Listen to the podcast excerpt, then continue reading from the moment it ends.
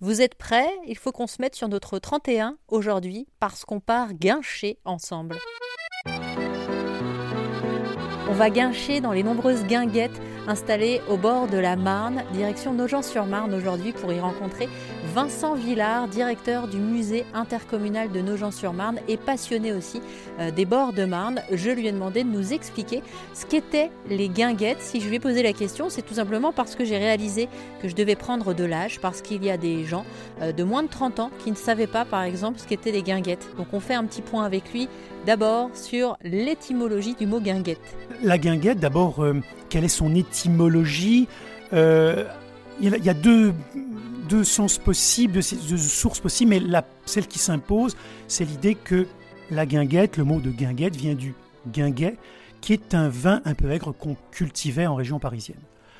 Il y a l'autre étymologie qui, qui, est de la danse, mais voilà, c'est cette étymologie-là qui, qui s'impose, euh, parce qu'effectivement, la guinguette, c'est le lieu où on va boire ce vin, un vin qui n'est plus soumis à l'octroi, contrairement au vin qui, lui, euh, est vendu à Paris dès lors qu'on franchit la nouvelle enceinte de Paris. Alors l'octroi, petit rappel pour ceux qui n'étaient pas là C'est un impôt, c'est-à-dire que euh, les marchandises qui entrent dans Paris, dans le mur d'enceinte de Paris, alors le mur des fermiers généraux ou l'enceinte euh, ensuite qui, lui succède, l'enceinte de, tiers, hein, eh bien, sont soumises à l'octroi. Donc on, les marchandises physiquement d'ailleurs attendent hein, dans, leur, dans, leur, dans leur charrette, dans leur véhicule, et elles sont soumises à un impôt.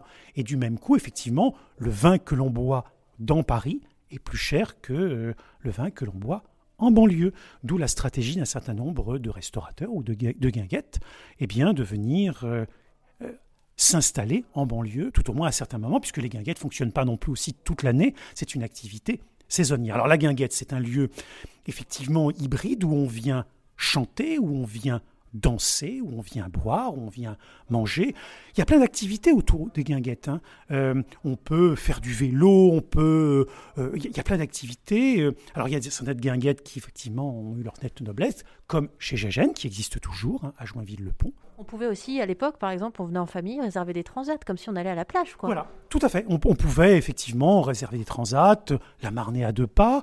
Euh, et puis on allait aussi, il y avait toute une stratégie, c'est-à-dire qu'on allait avec des passeurs de rive, d'une rive à une autre de la Marne, dans une autre guinguette. Vous avez, on ne les a pas dénombrées une à une, mais on a presque une centaine de guinguettes sur euh, les villes de, bord de Marne que, je vous citais. Alors, il y a les guinguettes euh, les plus célèbres, c'est chez Convert, le Casino Tanton, euh, chez Max, euh, voilà. Euh, mais on en avait une centaine qui, architecturalement d'ailleurs, avaient les, bâtiments avaient des formes particulières, forme d'un moulin, façon moulin rouge, ou comme celle que vous voyez ici, qui s'appelle le Casino Tanton, qui avait une forme Art Nouveau, une sorte de bulle Art Nouveau, qui était absolument magnifique, qui avait été conçue par la famille d'architectes Nashbor.